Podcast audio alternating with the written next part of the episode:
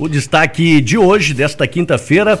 E Léo Chaves grava primeiro DVD solo e nega a chance de volta da dupla com Victor, o seu mano. Pois é, como irmãos, a gente se ama, como sócios, a gente se odeia.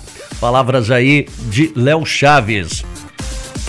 Nem eu e nem ele pensamos em voltar com a dupla e com a carreira. Ele agora está focado no projeto solo dele, que é Você, que é maravilhoso, e eu estou focado no meu primeiro projeto solo, que é o meu DVD. Seria dar um tiro no pé a gente confundir mercado agora com a volta do Victor e Léo. Jamais, disse ele.